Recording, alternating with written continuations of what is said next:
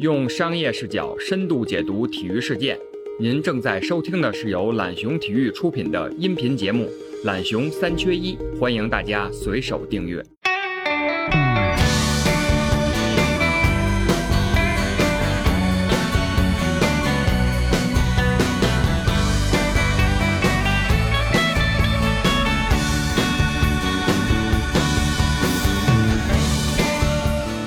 现在工体啊，很多球迷看台都是全场基本都站着，那时候还有很多人坐着。我记得后来在进了几个球之后，基本就没有人，真没有人坐了，就全站着了。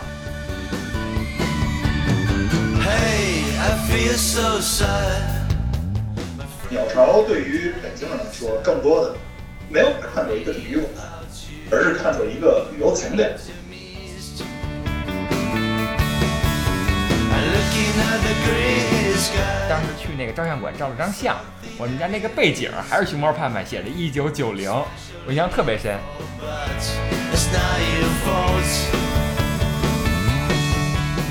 而在开幕式当天，曾经我们那儿有人捡到了两张开幕式的门票，送到了我们单位的保卫部。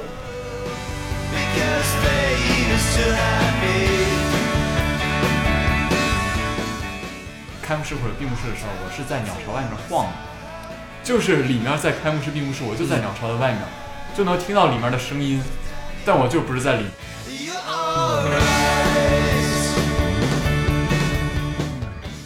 不光是要把冬奥会去办好，我还希望这次冬奥会能办得更北京一点儿。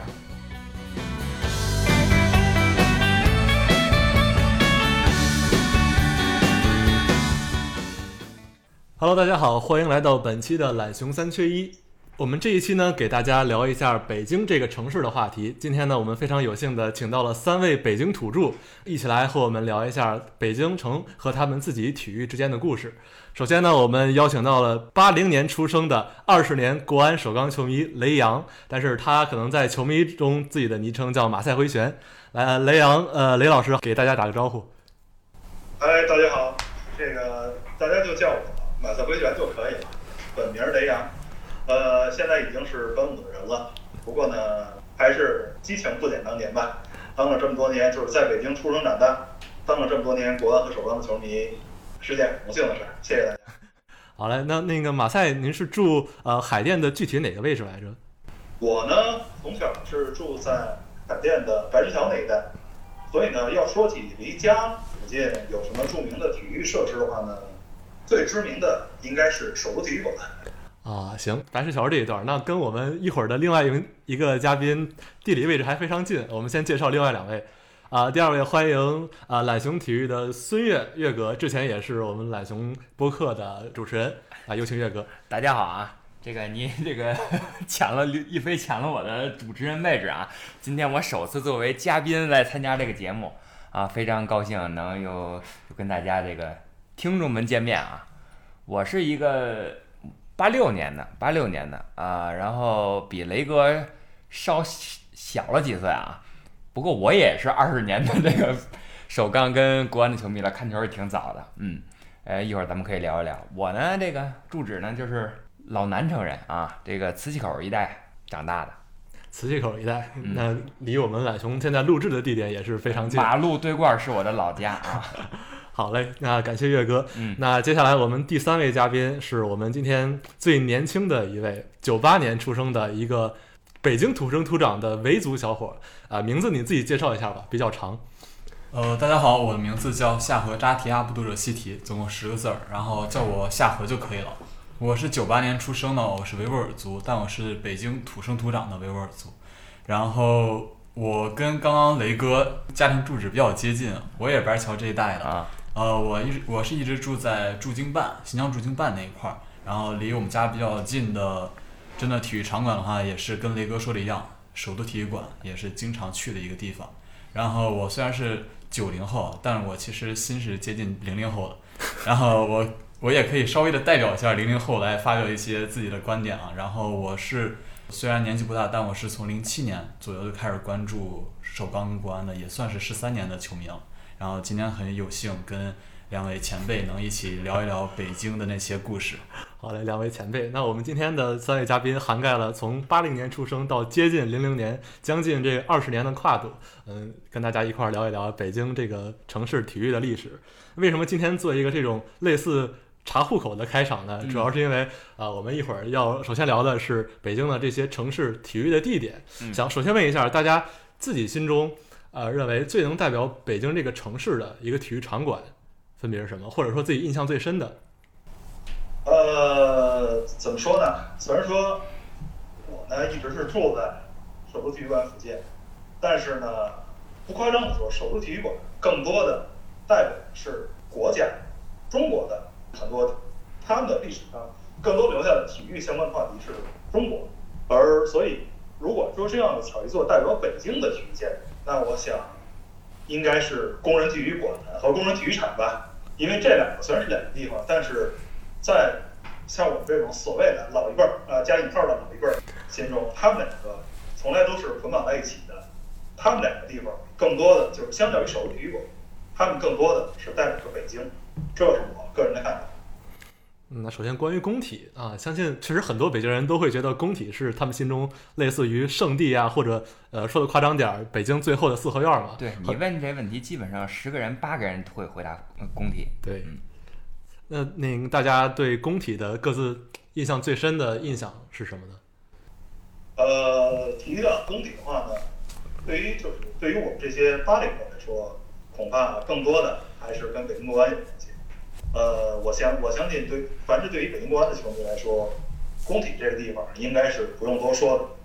说是他们心中的一个圣地也不为过。其他两位应该是应该差不多也是这个意见吧？嗯，对，呃，如果说就说北京地标性的，肯定是最有代表性的，肯定是工体。呃，工体给我们的印象呢，就是首先是国安主场，虽然这今年搬了，而且期间也搬过。呃，之前在天龙潭嘛，后来搬到了工体，然后职职业联赛之后啊，然后有一段时间还搬到了丰体，零几年的时候。但是总归人们心中，工体才是真正属于国安的那个圣地。然后，因为在我记得在丰体的呃最后一场比赛的时候，我就是现场我在现场嘛，当时发的标语是呃重回工体，大家都举着那个标语，我记着满场的重回工体那么一个标语，印象非常深。所以说，工体才是真正北京球迷的一个归宿啊，一个圣殿吧。夏荷呢？夏荷经历过工体时代之前的国安吗？呃，是经历过的，因为我当时零七年看国安，就是第一年看国安的时候，当时是在丰体，丰体，丰体雨夜就是非常著名的那一年，零七年。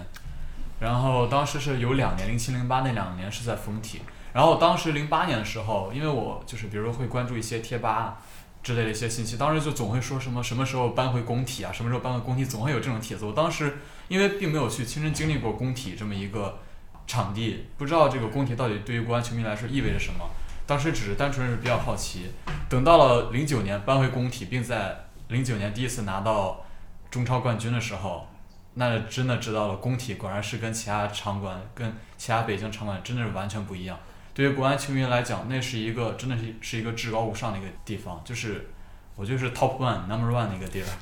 所以说，零九年搬回工体，是不是你第一次去工体看现场？呃，虽然虽然是零九年搬回工体了，但还真不是第一次，因为那个时候我只有十一岁，我爸我妈并不是一个，并不算是一个纯的球迷，嗯，我更多接触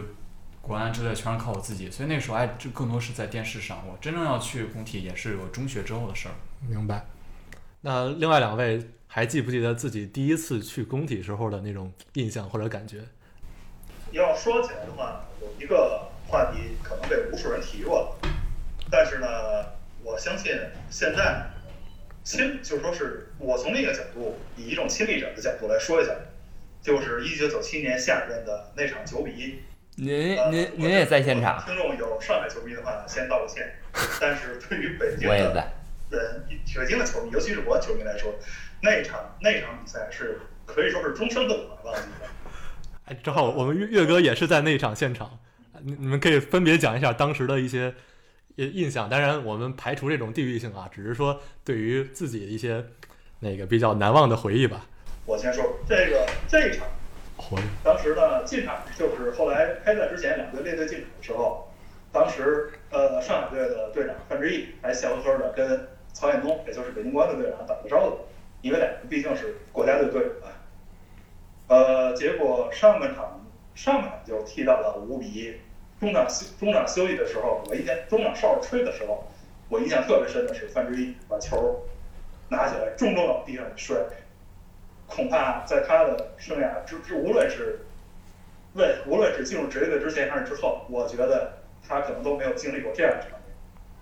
中场休息的时候呢，我出去去外面买水，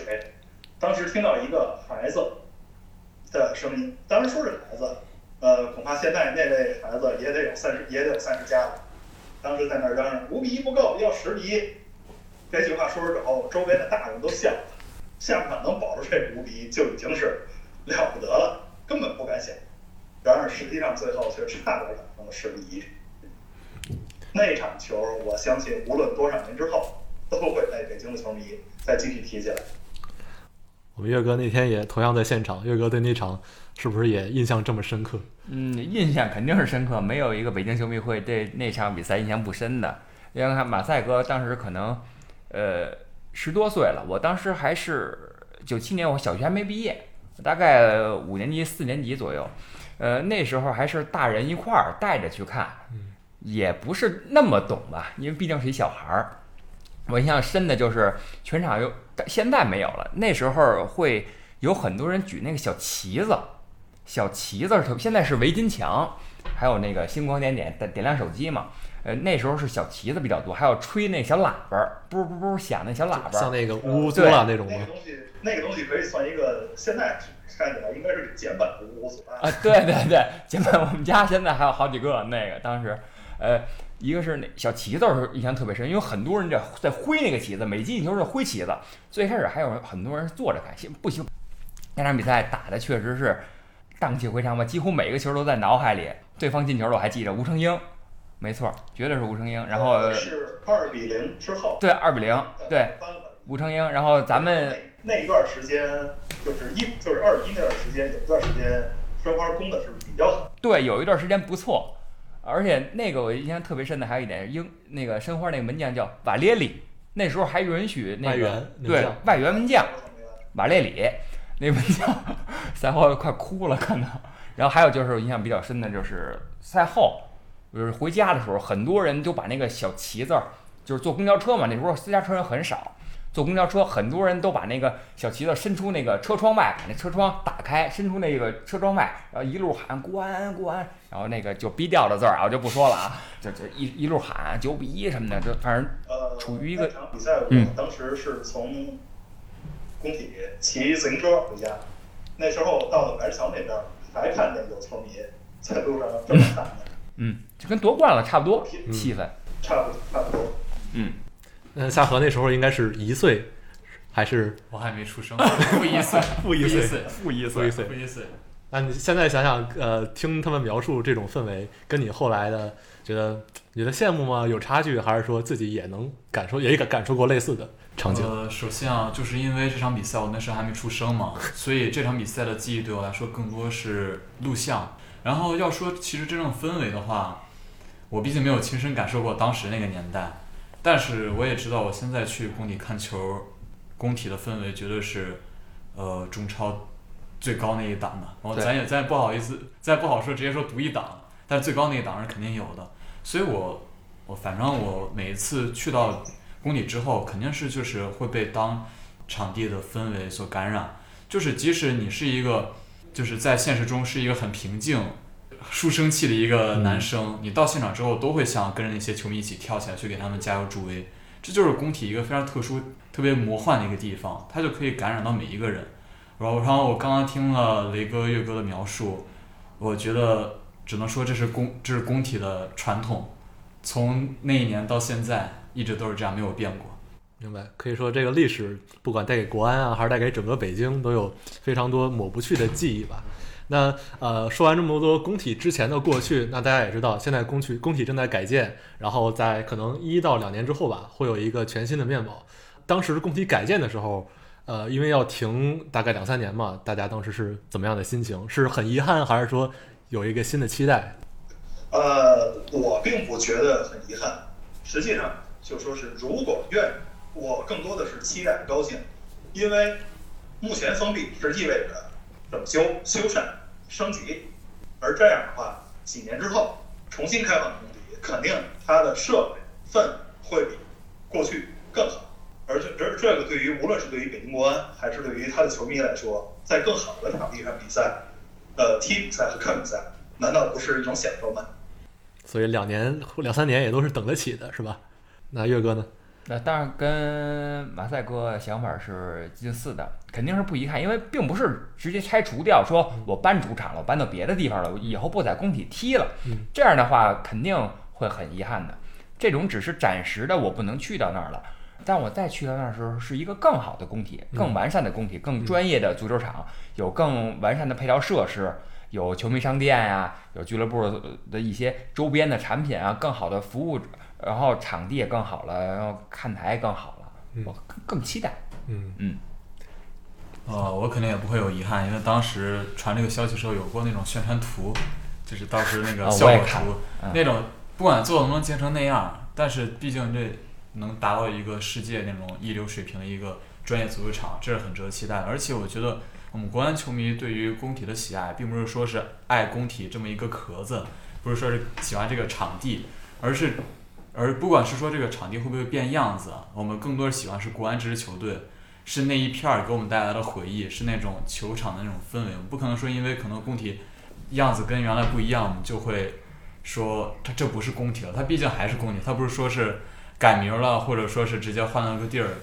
做新的主场。所以我觉得这种事情没有什么可遗憾，更多还是期待吧，期待三年后一个新的工体的诞生。没错，其实场地只是说说我们承载球迷对球队的一个情感的一个场所，就是它终终究还是反映成我们对这个城市或者说这个球队的一些所谓情感。除了国安之外，相信首钢也是北京球迷心中另一个非常传奇的代名词。那首钢一开始的场馆，呃，是五棵松之前，它是在首钢篮球馆是吗？嗯，对，没错，那个地方相对于工体来说就比较偏了。即使在今天，以今天的角度来看，它在西五环边儿上，呃，相对来说也不是在市中心的。这个就主要得马赛哥说了。马赛当时去的多吗？呃，实实话实说并不多，因为怎么说呢，在十几二十岁的时候，首先一点是这个经济条件并不富裕，二一个呢是呢地方实在太远了，所以就是去到那边的次数是很有限的。呃，我也是，就是像马赛哥说的，我住在南城嘛，离那边更远，而且确实比赛完了之后九点半左右的话，你再回来的公交车很多末班车已经没有了，而且你要再回到你想住的地方，可能更费劲。现在来讲，那边也不能算太近，但只是因为有地铁了，而而且更好打车了，我们可以呃更方便的更更多人去到那边，而。我小更小嘛，那时候嗯小时候看首钢肯定是电视上居多电视上。对，那时候我印象特别深的是，那时候看巴特，然后看呃再早就闵指导，我没见过闵指导打球啊。马赛克可能看过闵指导打，呃，我看过闵指导就是职业生涯最后一啊档的比赛，我还没有看过闵指导啊。那个时候二十多年前吧，嗯最风骚的是那时候闵指导的球风不算飘逸，啊但是呢，装备也比较风骚，因为是那会儿一直是一双红色的，一双红色的球鞋，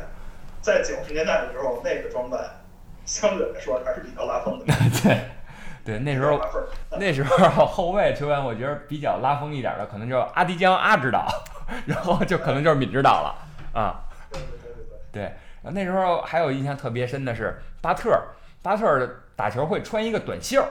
在那个里边儿，别人都是穿一个篮球背心儿，他是里头还穿一个白短袖，每回都穿，我印象特别深。我说这个人怎么为什么跟别人不一样？但是好厉害，感觉特别强。还有就是北京最开始的那个外援，嗯，那个一个是那个阿尔斯通，另一个是那个拉苏萨兰哈拉德，苏拉啊苏萨兰哈德，太强了，看过五十多分儿啊，一个拉苏给拉苏当时第一场在首钢是那年的赛季第一场客场打辽宁，是他最后绝杀的，绝杀，对。也是最后应该是不到一秒半，但具体几秒已经忘了，毕竟年代有点太久。对 对对，我有印象应该嗯是，不到。所以说，当时像阿蒂江啊、巴特尔这种维族球员，就已经给北京体育带来了就是非常多的不可磨灭的印象。让维族同胞说说。呃 维族同胞他们不是巴特尔，巴特尔不是不是维族但是算是维族女婿吧。啊啊，，对，呃，现在现在的维族同学夏荷怎么看自这些历史遗迹吧？历史印象。呃我当时看首钢的时候，我印象就是最初的一个外援奥德杰，啊，奥勒，老老黑哦，他内内线大外线，他在北京待过两段时间嘛，对，零四年那一年，然后后来又回来了一对年。这个外援还给我印印象还是很深的，就是那种勤勤恳恳，勤勤恳恳，就是很适合、很符合北京的那种球队那种气质的一一样的一个球员。十几分，十几个篮板，能力和身体条件都不顶尖儿，但是呢，你就是在北京，啊，就是那么管用。嗯对，这真的就是我们北京挑外援的传统，真的从当时到现在没变过。因为说实话，就是我们北京从头到尾其实不算一个靠外援的球队，从就是像我当时看的时候，国内球员有陈磊、陈磊，焦健，嗯，然后门维，啊，你也看过焦健啊我看过那你看，那看篮球比足球早，呃，焦健的话，零七年还有吧？对，差不多吧，那几，年退役的就是焦焦健焦健最后，啊，然后谢立斌后来有谢立斌了。对，对，就那帮人，说实话，就是首钢国内球员一直不会很差，就是球风什么的，球球队风格都是比较团队型的。嗯。然后到后来就是几年稍微稍显得平淡一些，像外援也换了很多，丹特琼斯，嗯丹特琼斯、然后到后来琼斯，对，哈里森哈里森，啊，那几个，当然还不是最头疼的，最头疼的还是弗朗西斯。哦对，弗朗西斯，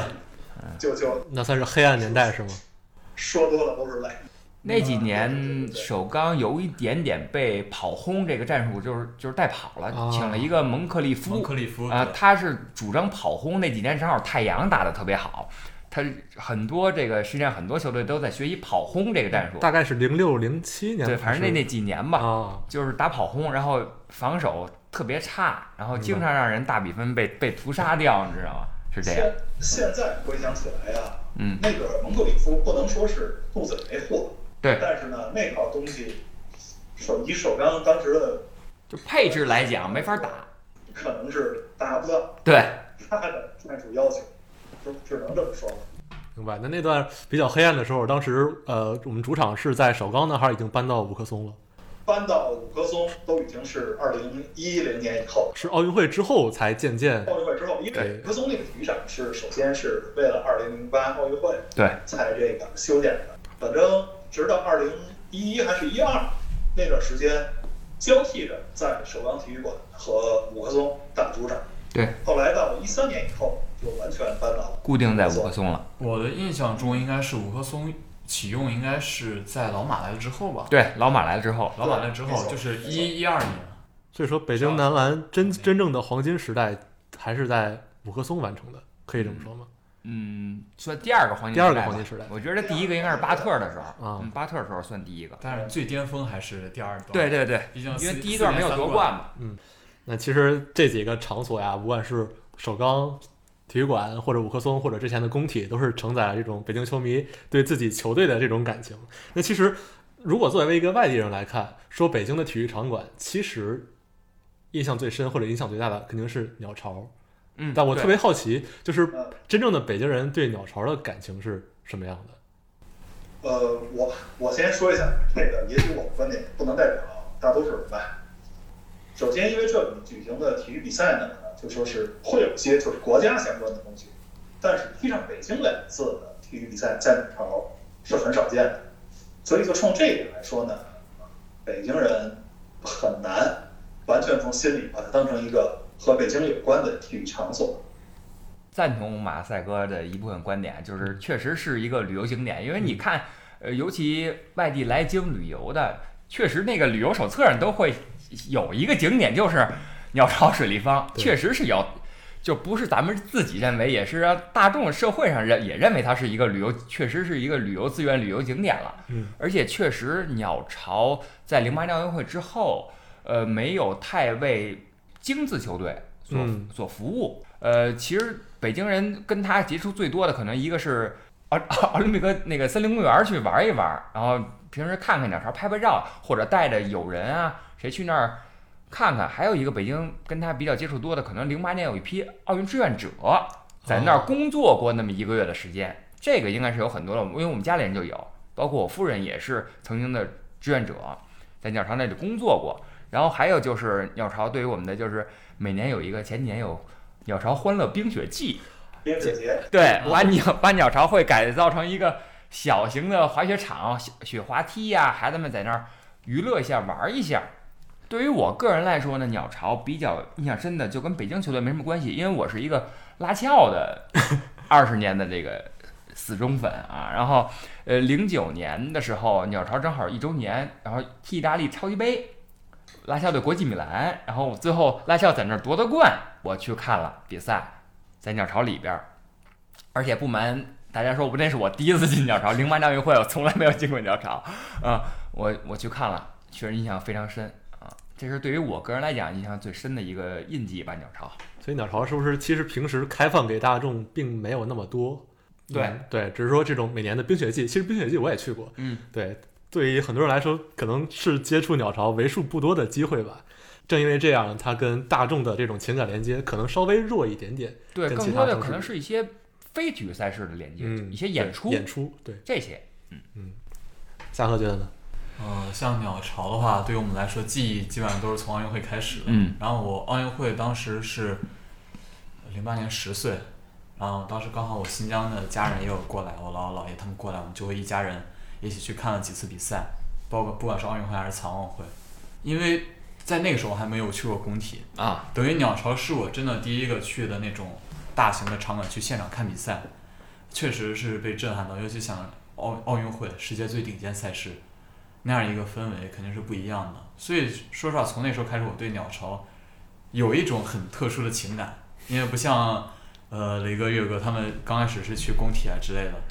然后再后来的话，鸟巢确实，鸟巢其实有两次国安传过说要从工体迁到鸟巢，有传过这样的消息，但最后好像是因为花费需要太高，就是对租金啊还是之类的，有过有有过这个对，对，然后但是都最后都没成型。然后之后的话，说实话，鸟巢跟北京的球队基本上就没有什么联系了。然后鸟巢就办过意大利超级杯，我也我也去看过。啊，我看的是米米兰德比那次，哦，米兰德比我去现场看了，然后再后来有办过英超的对英超的比赛，阿森纳、对阿切尔西那那那场我去看了。但我我对鸟巢印象最深的反而是没办成的那次，那次 应该是一六年吧，那次曼市德比。我有票，啊现在还在我的书那书里夹着呢。对对对，当时没办成。嗯，那确实就是鸟巢，现在对于北京人来讲，确实会感情不会像工体啊。对，我觉得没办成反而也可能说明它可能不是那么一个偏重体育的东西，反而是一个演艺啊对，更多综合体。你只要一办一次演演唱会的话，它那个地皮一翻，就是再去保养，这对它那个草皮啊，其实是影破坏响破坏很大的。对，但其实商业角度来说，呃，人家这也是一个多挣钱的一个方法吧。如果只专注于体育的话，对这种大型场馆还是比较困难一些。一个演唱会比一场比赛赚的肯定要多。多很多。而且实际上说句说句招人不爱听的话，商演它所带的利润比起体育比赛是要多的。对，嗯，没错，那肯定。你体育比赛多少人，商演多少人，而且商演的这种价格，嗯，肯定比体育要贵上很多不是。不是体育的，因为你看我们的球票最便宜的几十，贵贵的也就是一二百二三百就到头了。但是，一二百二三百是演唱会最便宜的票。没错，山那种山顶 对山顶票。所以我们之后这些体育场馆，对于尤其尤其鸟巢这种成本比较高的来说，可能要真正做到呃跟体育迷有更多的连接，可能这种商业上啊、情感上还需要一个平衡的过程。嗯 OK，那说完这些体育场馆，那我们之后呃，其实北京另外一个体育非常重要的名片，它是一个可能是第一个双奥之城，而且在双奥之城之前，它是中国第一个举办亚运会的呃城市，九零年吧，呃，那可能是呃中国体育可以说是第一次吧向外界开放。那不知道大家对于九零年的亚运会还有没有什么深刻的印象？这那我这个只能马赛哥来，我四岁啊，先马赛哥来回忆一下吧。你负八岁。那那天我是十岁，可能也未必就真记得那么清楚。呃，怎么说呢？那会儿就是太小，那会儿十岁的时候时候所记忆的事情不太深。但是呢，我想有一样东西应该都还有，就是可能有些人还是有印象，就是那年亚运会的吉祥物熊猫盼盼，当时他的这个形象呢，在北京的大街小巷上，对，满处都是，对，就是那只举着举着手里举着一手里举着东西，举着火炬，一火炬，或者是偶尔或者换成别的的熊猫。呃，夏荷对这个形象有印象吗？完全没有。完全没印这象。这我倒可以说两句，虽然我记忆中没有啊，嗯但是我直接的记忆中没有，但是因为我有照片儿，嗯家里给穿了拍了很多照片儿，我记着我还穿四四岁啊，还穿着开裆裤，但是应该是八九年左右拍的，可能头、哦头一年他就把这景观都做好了，就是在复兴门有一些嗯那个呃九九零年应该是九零年有一些那个。呃确实有一些雕塑啊，就是啊它上头用很多那个花儿绿植，把这一因为那个 logo 是一个长城，然后后边有一个熊猫盼盼，那么是一吉祥物，那个印象特别深。还而且我当时去那个照相馆照了张相，我们家那个背景还是熊猫盼盼写的一九九零，我印象特别深，觉着这个是我们的这国家改革开放以来第一次嗯开门迎客，这么多的客人，亚洲这么多的客人来到我们这儿，然后我们要好好好好接待他们。我们还建了亚运村，现在亚运村也是人头攒动的地方嘛。而且当时还有印象特别深的，呃，马赛哥肯定也知道，也比较熟悉的一首歌曲《亚洲雄风》。亚洲雄风这个别说你们了，我啊你们也都熟悉，你也知道我都熟悉。现在想起来，呃，北京是亚洲不多的举办过亚运会和奥运会的城市。刘欢老师也是为数不多的嗯对亚运会和奥运会主题曲的歌唱家。韦唯老师就可惜了一点啊，对，嗯，这荣誉被刘欢老师独享。独享。实际上，《亚洲雄风》那首歌在那个年头可以说是一天从头到尾，呃，都在在街上各处，无论是电视还是街上，都能听见。比起前些年的《张哥 style》或者《小苹果》，那就是跟《亚洲雄风》在当年的盛况也比较，差的太远了。看来当时那种亚运会的氛围还是非常的，可以说浓厚吧。非常浓厚。那当时负八岁的夏荷，呃，现在想想有没有对那时候的情形有什么好奇的感觉？你可以问我们，对，呃，我其实比较好奇，就是当时的当时那些亚运会那些场馆都是现在的哪些场馆？比赛场馆？有呃，有有很多是在那个年头兴建的。呃，我想想那会儿我印象比较深的是小的时候，呃，当时为了亚运会在北京就是进行了各种商业推广。我那个时候买过一套，就是四年级的时候买买过一套，就是说这个折纸的工艺品，而那个纸就是从这个硬纸板上剪下来，就是自己折起来，就是各种体育馆和体育场的纸模。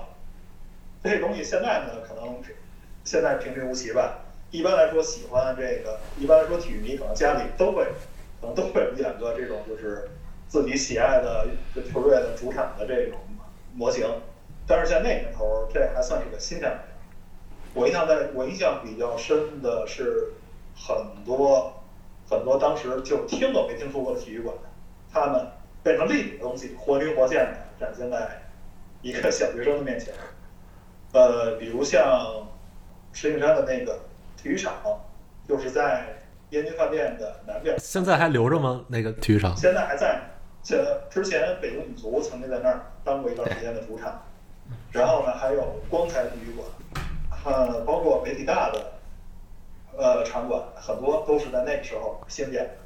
当然不是现在这样，现在很多有过扩建啊，有过翻新啊什么的，但是论打基础，有不少都是在为了九零年亚运会而做的准备。嗯其实就跟零八奥运会类似，它会使用很多大学校园内的一些体育馆作为嗯它的比赛的场馆。嗯嗯，所以说，其实北京城好多的体育场馆都是九零年那时候是兴建了一大批，对，是吧？啊、这点和零八年其实特特特相似。那说到零八年，相信大家基本上，即使是九八年出生的夏荷也印象比较深刻。那经历了从九零年到零八年这十八年的跨度，就是马赛当时再去看待奥运会这个事儿，跟当时亚运会有什么心理上的区别吗？呃，怎么说呢？就是心态方面就更加放得开了，呃更理性了，但同时呢胃口也更大，觉得既然已经举办了奥亚运会了，那么奥运会呢应该也是可以说是水到渠成、顺理成章吧。而且在那个年代，举办奥运会还是一件就是很能够展现国家和城市风貌的事情。嗯，当时你去看了好多比赛吗？看了一些吗？呃，看的不多，为什么呢？因为票实在是太难抢了。对，当时可能看比赛不只是北京市民在抢吧，可能全国市民都在抢票就是，全世界，全世界全世界全世界都在抢。全世界都在抢。曾经我工作我工作的地方，呃，当时我上班的地方离那个场馆，离这个鸟巢是很近的，算是一个接待场馆一类的地方。而在开幕式当天，曾经我们那儿有人捡到了两张开幕式的门票，送到了我们单位的保卫部。开幕式或者闭幕式的时候，我是在鸟巢外面晃的，就是里面在开幕式、闭幕式，我就在鸟巢的外面，就能听到里面的声音，但我就不是在里面。当时一帮人过去围观那张门票，大家都想着，都想据为己有。要是没有人认我，我们就我们谁就把它抢走了。嗯，当然，实际上是不可能的，因为那个时候，那个开幕式的门票也都是实名认证。对，实际上后来也确实被施工领回去了。但是呢，当当时近距离看着那张开幕式门票，呃，挺激动的吧？大家对这个心情，我至今都还记得。哎我记得这是不是零九年某一年春晚的一个小品，还讲过类似的东西，是做志愿者的。火炬手，对对是火炬手赵本山和宋丹丹那个小品叫《火炬手》。我说的可能另外一个云年范伟还是谁演过一个？呃，那个我印象印象不深，不太深嗯啊。。嗯。呃，岳哥呢？零八年奥运会的记忆，零八年奥运会记忆就是，呃，刚才马赛哥说了，这个票确实难买。我印象特别深的是，我也我看了，说怎么能能买买票？我说找一点那个冷门赛事，然后呢，我就搜了搜，那时候还有手机还不行，就是从网上搜嘛。说女垒的票是我感觉是不是好买一点？女子垒球吗？女子垒球在封体，我去排队，就是这种比赛，但是有中国队的比赛，嗯我想看一下中国队的比赛。我看女垒的比赛，我竟然排了三个小时左右的队吧，就女垒的比赛啊，这这已经算很冷门的赛事了，我还排了三个小时队。当时都是线下吗？还是也有线上？有线上有线上，有线，我应该是有线，应该啊，应该是有线上，但我排这肯定是线下排的，排了三个多小时在工在丰体，然后还有就是，呃，有人给了两张那个当时中国队打巴西队的排球，排球就是在首首首都体育馆首都体育馆排球，呃，但是那年排球都在手里。完全打不过巴西，巴西那年好像是冠军吧，最后不是冠军就是亚军，非常呃强女，排吗？呃，男排哦，男非常强。啊，当年我记得那段巴西男排特别强。是冠军。冠军吧，哦，这非常强，嗯，就是这个是 奥运会的记忆，还有就是当年我记得开幕式的时候，开幕式的时候，我说这开始了开幕式，然后我看了，我特意趴在这我们家那个楼那窗户看了一眼楼下，一个人没有，平时都是跳舞的跳舞，遛弯儿的遛弯儿，我特意看了一眼楼下。只有什么呀？只有七十周年大庆的时候，阅兵的时候能达到这个效果，真是用用这个词儿叫万人空巷、啊，空巷真是万人空巷。沙河呢？当时十岁吧，对，十岁。首先一个就是因为作为一个当时还是小学生，而且是比较喜欢体育的，真的是那次奥运会是真正的，我现在印象中是第一次为国骄傲、为国自豪。真的是因为北京，不管是北京还是中国，在全世界展现了一次，当时是迄今为止那个最好的一届奥运会，就不管是从比赛、场地、服务、效果、开幕式、闭幕式这些方面来讲，都是最好的一届奥运会。然后我自己的话是有去现场去看，去北航的体育馆好像是有看过乒乓球，乒乓球，然后还有去五棵松看过一场女篮，而且是美国女篮。美国打谁呀？美国女篮打谁我忘了，反正就是屠杀嘛，啊就是就是就是大胜。那美国女篮没得说，毕竟实力独一档。然后第一次进鸟巢是后来残奥会，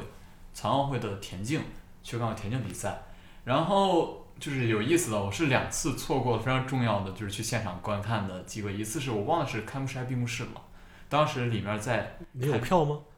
没有，但是我不知道为什么，我 我因为我现在那时候年纪还比较小，我是忘了我当时为什么是在，当时是不是好多人开闭幕式的时候都在外边转？肯定对我当时就在外面转的。然后还有一次是当时是女排半决赛，是前一轮中国是刚把俄罗斯还是巴西赢了，然后半决赛要打巴西还是俄罗斯这两个球队，我忘了是顺序了。但半半决赛是要打这两支球队一个，因为那个首都体育馆离我家走过去十分钟。我当时就想着跟我爸说，哎呀，比赛还还有时间，给我买个票，我要不给我搞搞个票，我要进去看。最后我都走到那前面了，买不着票，就到那门口了，那里里面都开始打了，就是买不着票进不去。就是虽然虽然那场比赛最后输了零比三，但是不管怎么样，确实就是还是有些遗憾的，觉得还是错过一些非常重要的时刻。虽然我当时不在北京啊，但我现在后来能通过电影啊、电视感受当时的氛围。就去年的时候，当时啊，我和我的祖国张北京那一段，嗯，就是啊，他在鸟巢门口嘛，大喊“加油北京，加油中国”当时是不是全程是这样一种状态？哦，对，我想起，我想起来了。。那个那个就说是奥运会，在当时对于这个怎么说呢？对于无论是对于就说是国家这个城市，甚至下到每一个人，他们就就是对于这种向心力的注入方面，可以说奥运会这个作用是非常非常巨大的。那会儿大家那会儿大家说起来就说是那会儿北京的人更多的感觉是一个什么呢？两个字儿排面儿，觉得咱们这儿举办个奥运会，这个咱咱们咱们终于也是这个发达国家、发达城市之一的感觉了。当时这种感觉是很浓厚的。而且尤其是在，呃，咱们申办两千年差，刚当时差了一票吧，差了几票，，跟悉尼吧，跟悉尼差了差了一票。当时还有人说这个好像有问题啊，这个什么呀，那咱就不说了。呃，差了一票，失之交臂之后，因为零四年咱们不能申办嘛，因为是百年奥运嘛，到雅典。然后零八年的时候，真是当时别说是奥运会举办的时候了，就是呃，萨马兰奇先生直接宣布的时候，那一天就真的溜溜在家看了一天电视，而且呃，中央台也是一天都在直播，包括奥运会当天开幕式那天也是一天都在直播。对，真是举国之力啊，就是全民都在关注这个东西，确实是，而且能感受到很多外国人就是对他们来之后对北京对这个奥运会的认可，你能看出来，就他他们脸上洋溢着那种那种笑容，那是、嗯那是骗不了人的。嗯，明白。除了天气有点热啊，可能我觉得印象 特别深八月。开幕式的时候，我记得他们很多人穿着西服嘛入场式，在那儿站两个多小时，真的汗流浃背，你就看着那汗往下淌。我记得科比啊，我记得他们都是你能看到他额头上的汗，但是脸上的笑容真的是特别真挚，因为是人类最大的盛会嘛。嗯哦，刚说到这个，我突然想起来一个情景，印象很深。嗯就是我当时是那场女篮比赛，女篮比赛之后我们看完出来，然后当时就是人人群嘛，人很多，都是往外走呢。当时不知道是谁说了一句，喊了一句，女排三比二把俄罗斯赢了。就是那我附近只要听到这句话的都开始欢呼，旁边不明白的呃咋了？女排三比二把俄罗斯赢了，因为要知道当时女排的话，世界女排俄罗斯、巴西最两最强的两个球队。然后当时这个消息一出，不管因为想是去看篮球的，可能没多少人懂排球，不知道这个概念。但是真的，一听到这个消息，就是虽然说是只是那么一片儿，但是举国欢庆，就是那种感觉。只要是那一片儿人一听到这个消息，都会为之激动。这就我讲，我想就是体育给人带来了一种别样一种凝聚力，而且尤其是中国女排这四个字儿，就本身就有这种特殊的意。代表了一种精神。对，中国女排。我我记得呃两年前吧，当时一八年的八月八号，呃十周年的时候，我当时读了杨毅写的一篇文章，啊、他说当时闭幕式那天，他报道完男篮决赛，当时最后一场比赛之一吧，他在五棵松旁边一个呃洗脚屋洗完脚出来，然后看着闭幕式正好结束，他没票，但是看到这种漫天的烟花，鸟巢放出来的烟花，呃，就有一种非常的失落感，就觉得这么多人来了，但突然间大家都要走了。他就是想这个东西能给我们留下什么，就除了这些记忆。呃，三位觉得，呃，奥运会这个东西给北京或者说给每个人自己有没有什么，除了这些回忆之外，还带来的一些更多的东西？呃，毕竟在奥运会这奥运会它的这个主旨本身，除了追求更高、更快、更强以外，也要更究呃要更多的追求的是这个更多的人、更多的国家，呃乃至所有的人、所有国家聚聚合在一起。而举办过奥运会的城市，毫无疑问，他们是这个就是也也参与了把这个把不同国家的人呃聚集在一起的这么一个这么一个过程，而有幸得以见证过这个过程的本身，我想这对这对于举办城市的的人来说，可以说是作为一种参与者、见证者，在他们心中应该会留下很多让人觉得不能忘记的东西。这是算是我的一个小看法吧。嗯，岳哥呢？就是零八年奥运会之后，你明显感觉就是一个是北京人多了，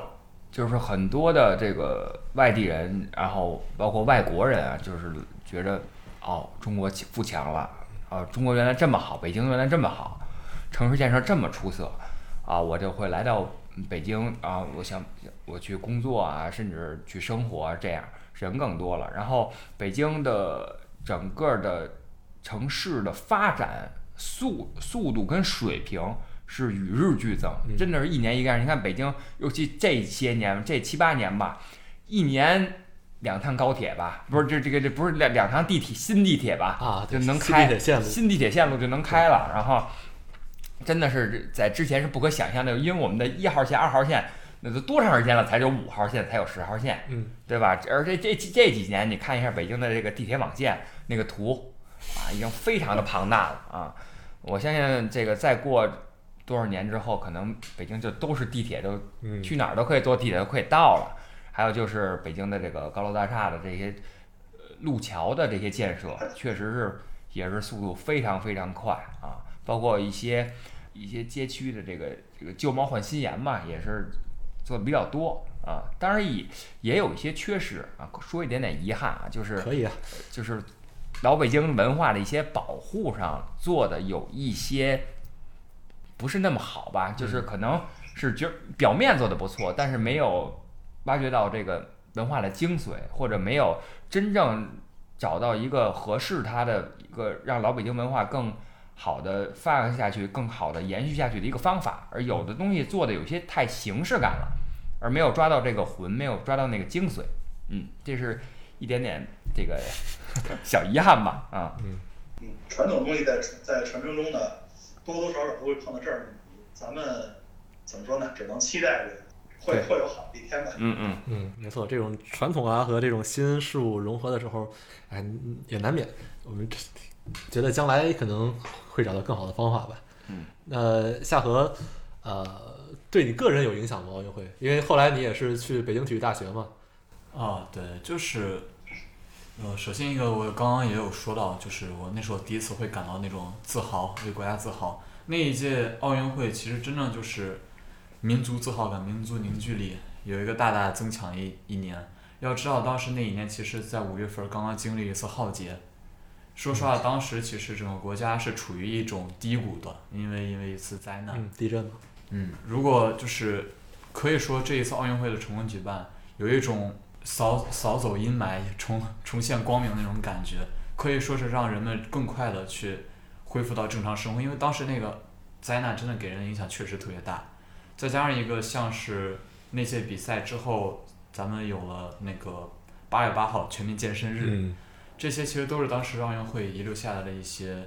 觉得我们现在还是延续到现在的一些不光是记忆的东西。对于我个人而言的话，奥运会的成功举办，巩固了我对于体育的热爱吧，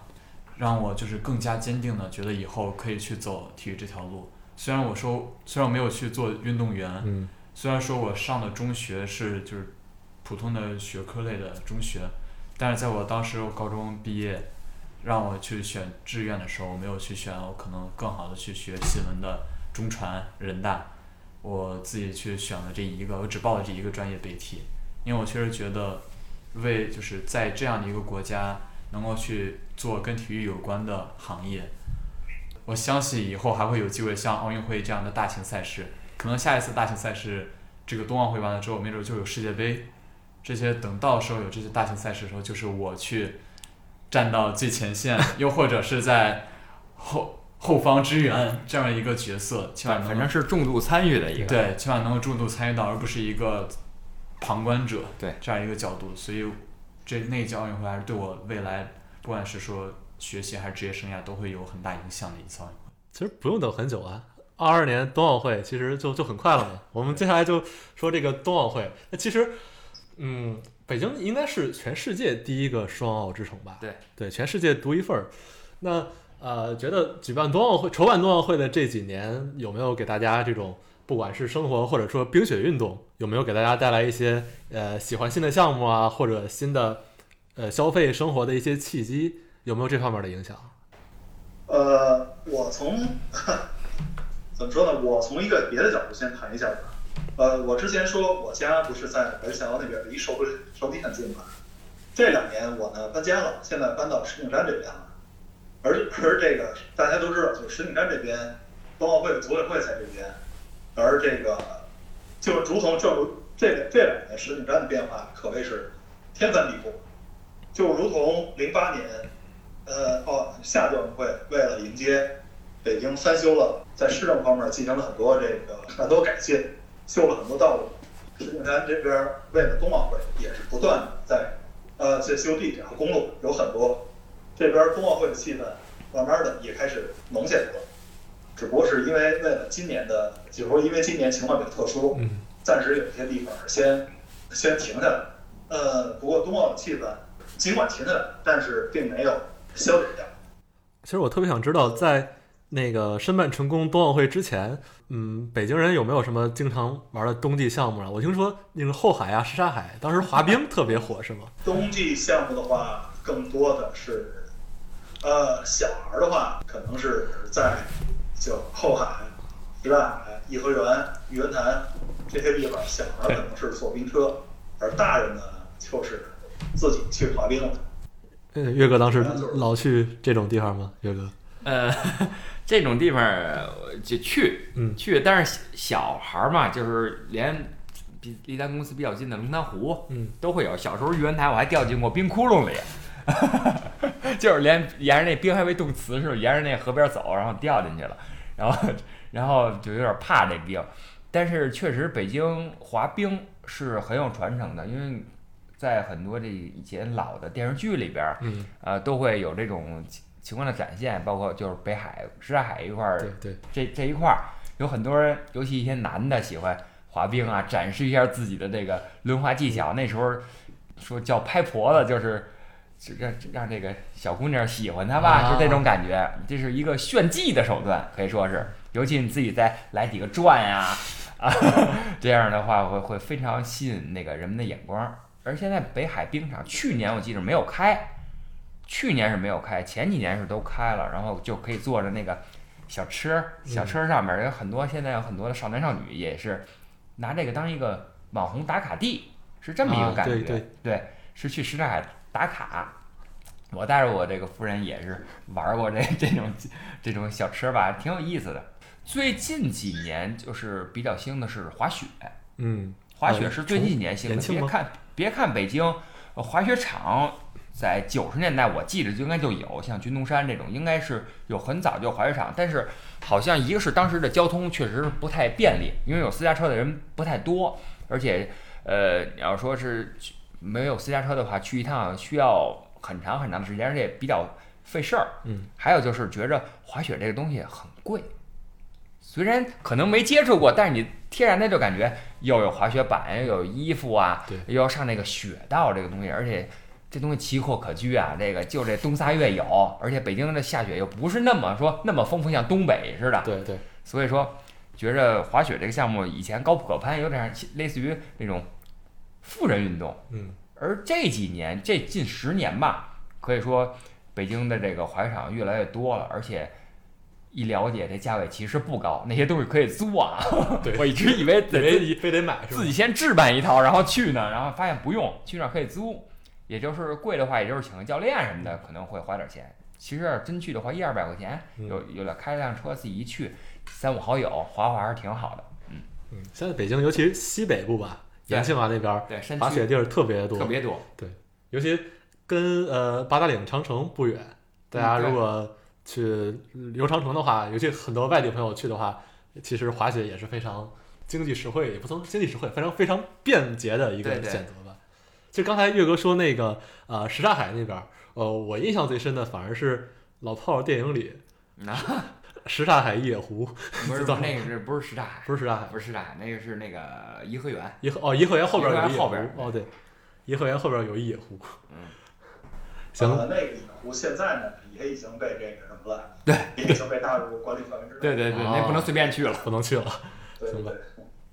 对。呃，夏河呢？夏河呃玩的冬季项目多吗？作为新生代的代表，我是因为我自己平衡能力不行，我是接触不了冰的这个东西。我是我第一次去滑冰，还是我去年出国，出国的时候滑了一次冰，就哐哐在那儿摔了，别人在那儿滑，我就在那儿摔。然后我其实更多还是跟雪有关的，我滑雪滑了几次，对我来说滑雪好像比滑冰要简单。它没有那么滑，感觉是吧？对，你滑单板、双板的？哦，双板，双板。双板，然后就是就是最最高也就是中级道，能从中级道下来。可以了，可以了。然后就是滑雪会滑了几会滑几次，然后其他的跟冰雪有关的，其实就是像之前岳哥说的冰雪季，啊，鸟鸟巢欢乐冰雪季，那那叫玩雪，玩雪。对，那叫玩雪。那就真正要说那个冰冬奥，就是冬奥项目啊或者冰雪项目，我其实我很感兴趣是冰壶，但是一直没有机会，因为我觉得冰壶是有点像是那个冰雪项目中的球类那种感觉，它虽然它其实跟冰雪关系不大，嗯，嗯，它对场地的要求可能更高一些。北京据我了解是北京是有冰壶场地的，但是那个真正是一高消费的，啊就是老百姓如果这样玩儿的话，那真是一高消费的。而且你一个人是打不了冰壶的，对，一定要组好队。对对，组好队一起去打。嗯，而且那个冰壶，据说它那个壶是上面那块石头只在只只在几个国家才能生产啊，那个不是。说成本很高，那个东西不是说一般人那个真的是一个富人运动。嗯马太有特别想尝试的这种冬季项目吗？呃，冬季项目，我自己个人呢是比较喜欢花样滑冰，只不过呢肯定是没办法。呃，如果可能尝试的话，去还是雪吧，呃，雪类的不像 U 型池这样的地方。如果有可能的话，我是真想尝试一下。大家这其实我说到你刚才说，我又想到一个，其实北京人对这种滑这种东西其实还是挺感兴趣的。不知道是不是也是北京啊？因为我记得我们初中就有过轮滑课，轮但是是旱冰啊旱穿旱冰鞋，还是那双排轮的那种。那那个我也，那个我幼儿园学的啊，你们也有 你们也有哈，有那种轮滑课，因为那个其实就是没冰的时候，没有雪的时候，你这个过瘾的那么一种那种一种东西，而且那个也现在也形成了一定的这种小规模，有很多的现在有很多的那种现在都有机构，现在都有轮滑球了。对，还有轮滑球，对，就是把冰球的那个冰刀换成旱冰鞋，就是呃几乎同样的规则。轮滑球项目现在开展的也越来越不错，北体就有一个轮滑球的场馆。对，就那个还很多的，而且是而且在公呃手底的背面就是冰上中心嘛，冰上中心那边也有自己的运动场馆，而那个而下面他们有一些有一些轮滑的场所，从九十年代就开放，那个地方 那个地方在北京也算是有一些名气。确实，轮滑对于北京人来说是一个不太陌生的东西。对，最早还有像乐滚，那大家应该你应该听听不明，你知道月下我知道，啊乐滚乐坛滚轴，就是在乐乐嗯，应该是北京特别著名的一个地方啊，就是应该少男少女们非常爱去的一个地方，那是老北京了啊。嗯，马赛对这个有有印象吗？呃，我没有去过那儿，但是这个，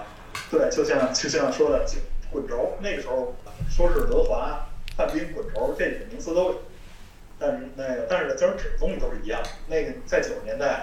甚至包括零几年的时候，这个东西就说是能够能够滑上一手好的这个轮滑或者滚轴，当时可以说是一件在同龄人中间是非常有排面的事儿。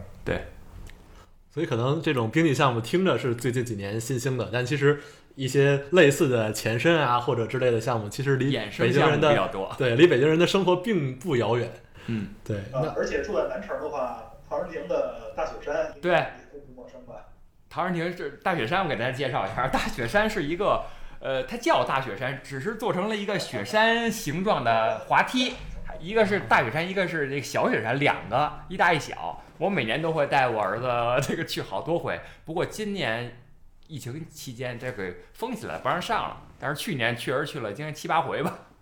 这算是一个冰滑梯吗？不是，是一个实质滑梯，它只是啊做成了雪山的样子。啊，啊，它而且取名就叫大雪山，是著名的现在著名的网红打卡圣地。然而，对于北京本地人，尤其是南城人来说，那地方是算是一个从小的回忆吧。对对对，因为它带个雪字儿。还有就是龙庆峡的冰灯，龙庆峡的冰灯冰滑梯，这个是每年就是从九十年代就有，北京有龙庆峡冰灯，因为是北京最北最北边嘛，它每年会有很多那个冰灯展，就有点类似于哈尔哈尔滨那个冰雪大世界那种感觉啊，冰雪大世界那种感觉。它也是各种的冰雕、雪雕，然后还还有保留项目，就是一个大的冰滑梯，你可以从上头歘滑下来。那个如果算的话，也是个运动吧。其实北京这种类似冰雪运动，其实早就有了，对吧？对那那二二二年，那现在可能算是怎么说？冬奥会之前最后一个雪季，离冬奥会也不远了。那大家对啊、经历过亚运会、奥运会之后，对于再办这个冬奥会有自己的什么期待吗？或者更理性的一种态度？嗯，我觉得就是经过这么多年，就是咱们国家就是这么多年的发展，又举办北京又举办过亚运会、奥运会，现在需要可能并不是把一切做到最好，而是要而是这个更多的，我希望这次举办能够体现以人为以人为本，让各国来的运动员有一种就是宾至如归的感觉，让更多的人觉得北京的这个冬奥会的举办地不仅是一个和比赛有关的城市。更是一个能够把所有人来来这里的人都这个融合起来，大家一起开开心心、快快乐乐度过这度过这个奥运会期间这么一个地方，就是让心灵上更多的接近，就是就算是这个样子。其实体育已经不只是冬奥会啊、奥运会最重要的目的了，把大家聚起来，可能才是对城市啊，甚至对世界来说更重要的一个算是价值吧。嗯，呃，这回因为是双奥之城嘛，这是第一次这个世界上第一次出现夏季奥运会和冬季奥运会在同一个城市举行。我觉得这个首先是一个莫大的荣耀，历史第一嘛，也是一个这么一个烙印是永远也抹不掉的吧。然后，呃，既然明年办这个冬奥会呢，我我认为就是办会首先不是很担心，因为咱们是举国之力嘛，而且，呃。这么多年了，也有上回办夏季奥运会的经验，嗯而且你也看了张艺谋导演在这个那个北京八分钟啊，对，啊，那个北京八分钟确实做的非常炫目啊，而且科技感十足，可以期待那个到时候开幕式和闭幕式的精彩演出，这个都没有问题，这一点不担心。我比较担心的一点是，可能就一个期望吧，就是刚才也说了，就是之后冬奥的那些场馆的合理的规划利用。这个是非常重要的。还有就是，这回咱们咱们主要的这个比赛场馆都在北边儿，包括张家口，河北省的这个地区了，已经包括张家口，包括北京的延庆，相对来说是没有那么发达的地区。既然已经在那儿就是做了很多这种设施，修了很多的道路，呃，希望以后可以在这个像张家口这种相较比较有一些贫困县，还有一些贫贫困县在里边，可以给他们带来更好的福利，而不是说就这一次我这个冬奥我在这儿热闹了一个月两个月之后，又变成了这个跟废纸那么一种一种感觉一样。人来了人走了，就人来人走了，没留下什么，对，就这种感觉。呃，借着奥运会这个契机，把这个如果经经济啊带带带带动经济，带动一些就业啊，带动一些相对来说不太发达地区的一些经济上的发展，包括一些本地老百姓的一些就业的这些问题，如果能解决更好的解决这些东西，嗯，我觉着是最好。其实这也代表很多人一种这种心态。其实我们我们相信我们能肯定能办得很好，这没问题了。对就是看能不能带给整个地区啊更多的这种发展的机遇。嗯嗯。呃，夏荷觉得呢？其实刚才提到这个北京八分钟，是夏荷的同学当时是参与了八分钟的表演。那来说说，一个是我的室友，一个是我隔壁宿舍的，还有好像四个同学。当时是去韩国现场参加表演，是吧？对，他们是那个我们当时我们学校是出了一一批人是去滑去滑冰，啊，上面有一些滑冰的那个对，然后然后我我的同学他们是负责去推屏的，就是会有那些屏幕，他们负责在后面去推，他们是负责这个，他们是集集训，就是先先去昌平那边集训，嗯后来又去韩国那边去集训，然后去表演，最后回来之后，就是看着他们每个人都穿着咱们北那个中国的那个运类似于运动员那种羽绒大衣，因为当时我们嗯几乎我们所有北体人都在看那个八分钟，不光那个肯定包括咱们北京人、中国人都在看，嗯因为北京八分钟就是最后是那个真的是去展现我们北京特色的一个嗯时间。然后当时尤其是作为一个北体学生，嗯是由衷的自豪。这次是不光是为中国、为北京，也是为我们学校。然后我刚刚说对于这次那个冬奥会的期待，就像岳哥说的，呃，北京奥运会告诉过我们，只要国家是用举国之力去做一件事情，完全可以做得很好，做到最顶尖是没有问题的。所以我也很相信这次冬奥会水平一定会很高。但我只就是还是希望这次啊，这是我一个个人的希望，就是能不能去更多去在呃各种方面去把北京的特色去体现出来。那张家口怎么办呢？啊，那包包括办的更张家口一点，我的意思就是更办的 地域性，地域性，就是能把就是我们我们这举办地的特色去展现出来，不光是说去水平要高，就是能做的更有特点。嗯，还是挺期待会有一些创新啊，或者怎么样。对本地的就是世界的嘛。行，那最后呃，我们最后了，那每个人对北京这个体育发展吧，呀，虽然这个问题比较宏大，比较虚一点，提自己一点的呃一句话的期望，或者说自己想要的一个寄语吧。呃，只希望越来越好。这个好不仅是包括成绩方面，也是包括其他的方面。呃，当然这个好的定义很大，也很宽泛，具体哪方面不好说。但是我觉得，呃，无论什么时候，体育这个东西本身都是以人为本，而一个城市的体育，毕竟也肯定是要以这以这个城市的人为本。这方面，北京的体育还有更多的潜力可挖。希望今后会继续，呃，在这方面有更多的建建树。好，谢谢马赛。那岳哥有什么想说的？就希望北京有更多的球队可以走起来吧，不单单是首钢和这个国安，除它之外，像北京的女排啊也是很强的啊。然后像北京的一些其他的球队吧，然后一些比赛的队，包括甚至有一些电竞，现在也属于体育了。如果北京有电如果有电竞联赛的话，这都可以。北京是一个非常兼容并包的一个城市，呃，有更多的这种体育项目，然后体育球队这个能走起来的话，然后就有很多更多的北京的这些一代一代的、一辈一辈的人去关注到这各个领域的人去关注到你。可能我喜欢足，我不喜欢足球，然后你国安很强，我我不关注你，但是我可能喜欢一个别的，我喜欢个排球，或者我喜欢，甚至我喜欢个刚才说电竞。对，如果北京有电竞球队，他是不是找到他的归属感，找到他电竞里的北京国安？啊，有这么一种，如果有更多的球球队、更多比赛队走起来的话，嗯我觉得是非常好的。就希望有更多的国安首钢出现在其他的项目里。对，嗯，夏荷呢？啊、首先就是作为球迷，肯定希望北京这几支我们支持的球队能成绩越来越好。然后就像岳哥说的，也希望就是更多项目能被大家去了解，然后给他们能足够的支持，让他们能去越办越好，越办越大。然后也希望体育在北京能够更全民化一点。以后就是期待有一天啊，就是比如说我们外地人，或者说是更更多说是外国人，他们去聊聊到北京，说北京有什么特点，有一天这个体育这能成为北京的特点特色之一。我真的很希望有一天会是这样，我不光是说，不光希望是说只有我们北京人在谈到北京体育的时候才会侃侃而谈，而是说真的，比如说外地人去向外国人去介绍，哎，我们首都北京有什么特点，他们的体育办得特别好，他们喜欢体育人特别多，他们体育的场馆之类都很好。我希望有一天会能达到这样的效果。嗯，很好。那相信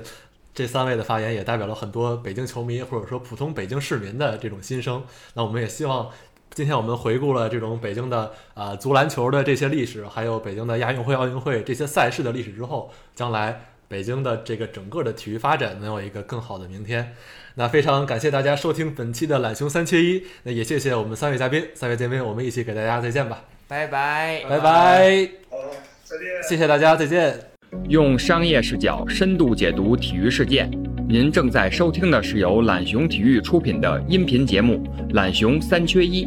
欢迎大家随手订阅。